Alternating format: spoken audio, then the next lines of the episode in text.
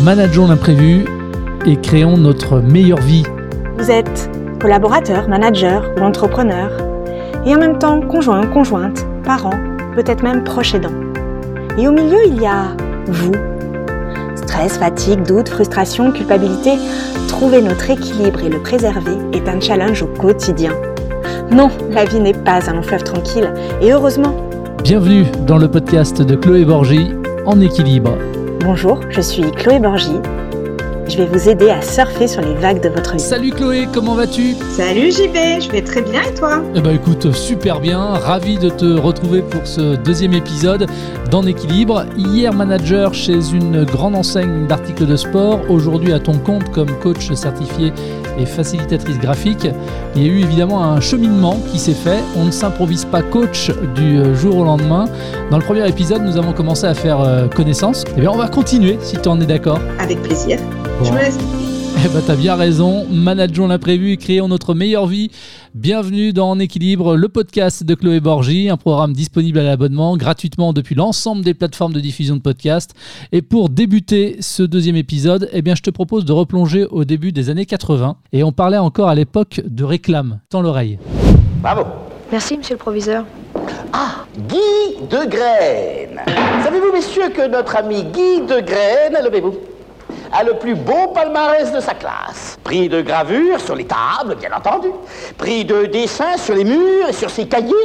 Car voyez-vous, monsieur Guy de Graine a la passion des plats, découverts. Mon pauvre Guy de Graine, c'était pas comme ça que vous réussirez dans la vie. Guy de Graine, il est aujourd'hui le premier. Alors rien n'est jamais évidemment un hasard. Ça t'évoque quoi cette publicité pour les couverts euh, Guy de Graine Ça m'évoque euh, ma première expérience professionnelle euh, quand je suis partie à la capitale, à Paris, pour rejoindre le service RH bah, de cette belle enseigne. Voilà. Donc c'était un stage, c'est ça, sur plusieurs mois? C'était un stage de six mois dans le cadre de ma deuxième année d'école de commerce. Oui. D'accord. Et du coup, tu avais quoi pour euh, comme mission là-bas? Euh, J'avais pour mission d'accompagner au niveau des recrutements, d'accompagner sur tout ce qui était euh, gestion prévisionnelle des emplois et des compétences, être un support pour les managers, pour leur apporter des, des outils qui leur permettent d'être plus efficaces et plus euh, pertinents avec leurs équipes au quotidien.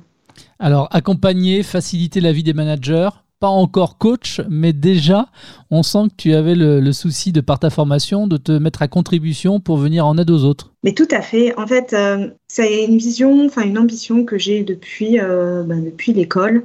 Je suis passionnée par les hommes et les femmes, surtout en entreprise.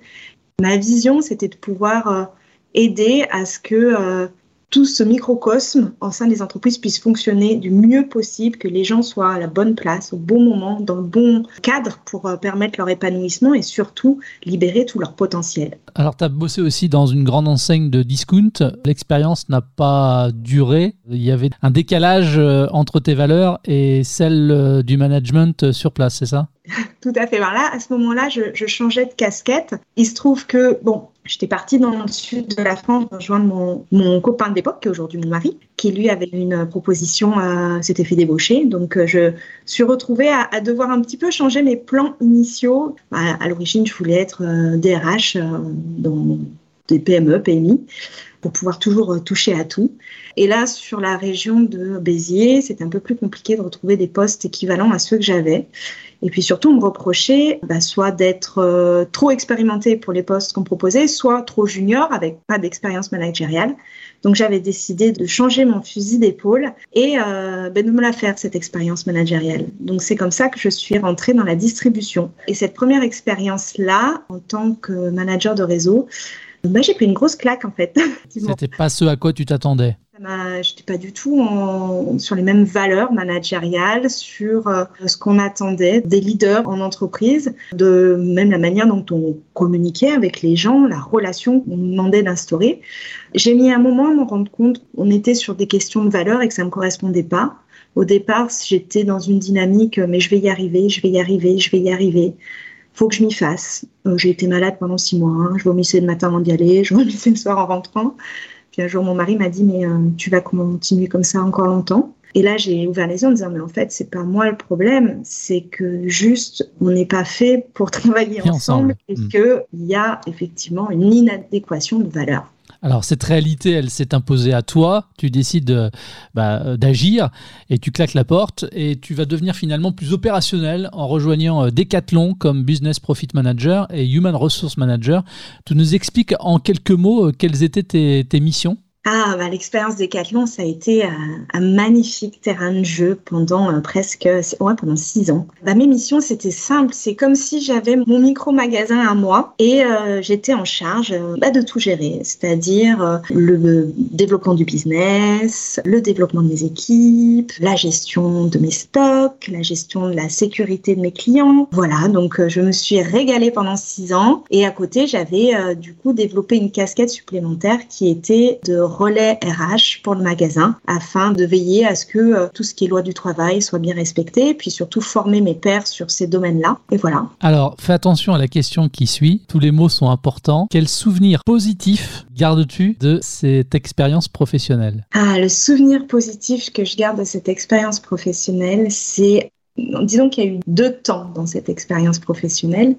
Et c'est sur toute la première partie où euh, le dimanche soir, quand euh, le week-end s'est terminé, j'avais trop hâte de retrouver mes collègues le lendemain matin. Voilà il n'y avait plus la boule au ventre ou l'envie de vomir euh, de l'expérience précédente. Ah non, non, non, pas du tout. Et puis c'est surtout euh, aussi en termes de liberté, liberté de pouvoir être euh, moi-même, liberté de pouvoir accompagner vraiment mes, mes collaborateurs dans leur développement professionnel, travailler sur leurs projets au sein de l'entreprise, les responsabiliser un maximum, leur donner les moyens de prendre un maximum de décisions au quotidien, d'apprendre, d'avoir des feedbacks. Et ouais, c'était vraiment ce humaine où j'ai apprivoisé la posture de manager coach qui a été extrêmement enrichissante. Et puis l'ambiance, il y avait une dynamique, il y avait une cohésion, vraiment le sentiment que euh, avançait tous dans le même sens, mené par un directeur qui impulsait ça. Hein. Donc on le disait, hein, euh, business profit manager, human resource manager, donc double casquette.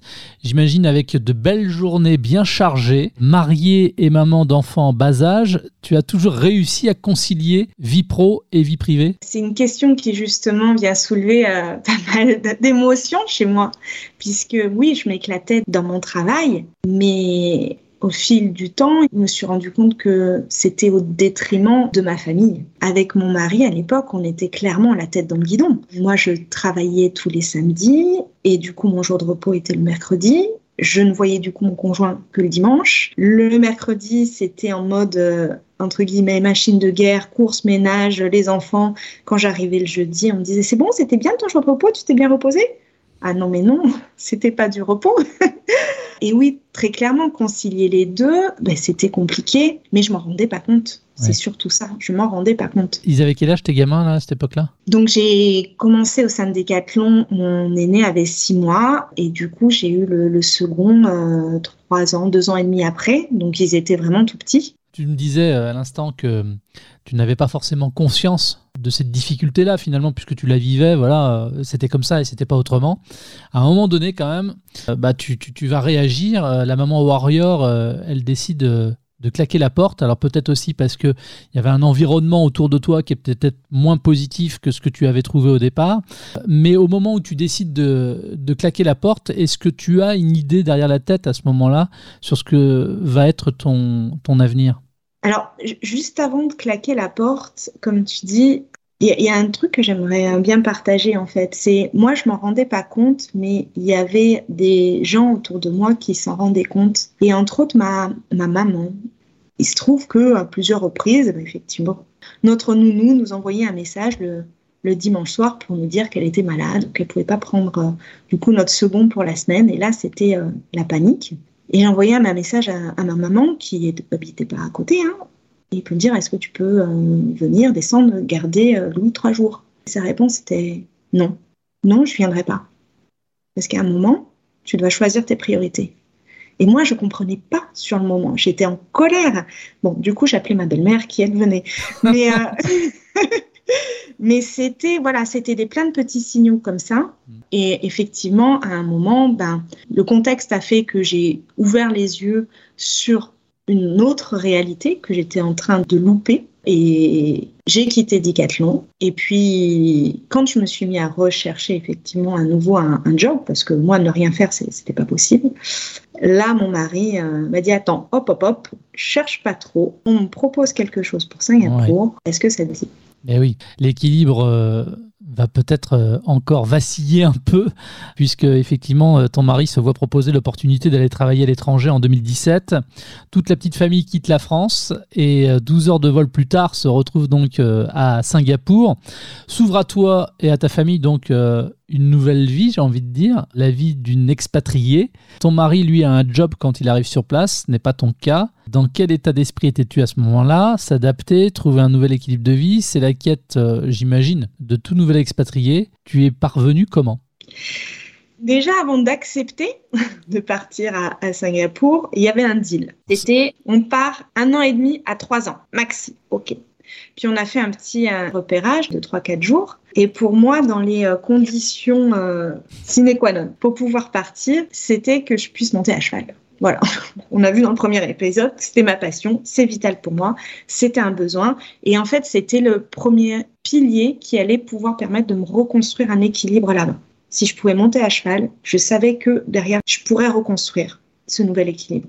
Donc, euh, sur les 3-4 jours, ben, plutôt que visiter des maisons, on a visité les centres équestres. c'est surprenant, les, personnes me demandaient, mais vous commencez quand? Ouh là, mais attendez, je commence pas, là, je suis pas encore arrivée. Je, viens juste voir si c'est possible pour moi.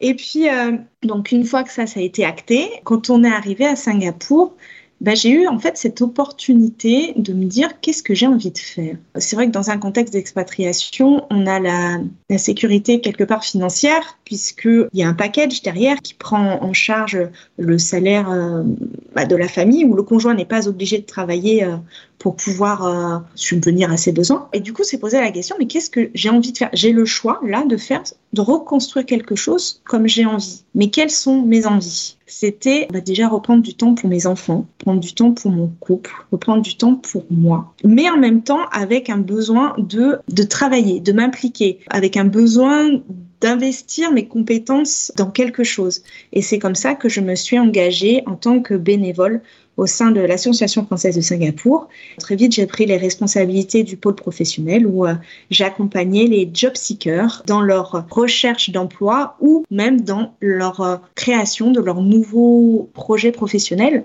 puisque l'une des premières questions que je leur posais, c'est qu'est-ce que vous avez envie de faire? On est dans un schéma où on repart balle neuve, quoi. Ok, qu'est-ce que vous voulez mettre dans votre nouvel équilibre? À quoi voudriez-vous que ressemble votre quotidien, vous avez cette chance-là de pouvoir recommencer quelque chose, et eh ben, quelle fondation vous voulez y mettre? Alors, tu t'engages donc dans le mouvement associatif. On a compris qu'il n'était pas question que tu restes chez toi à rien faire. Et encore une fois, quand on s'occupe de ses enfants, ce n'est pas rien faire.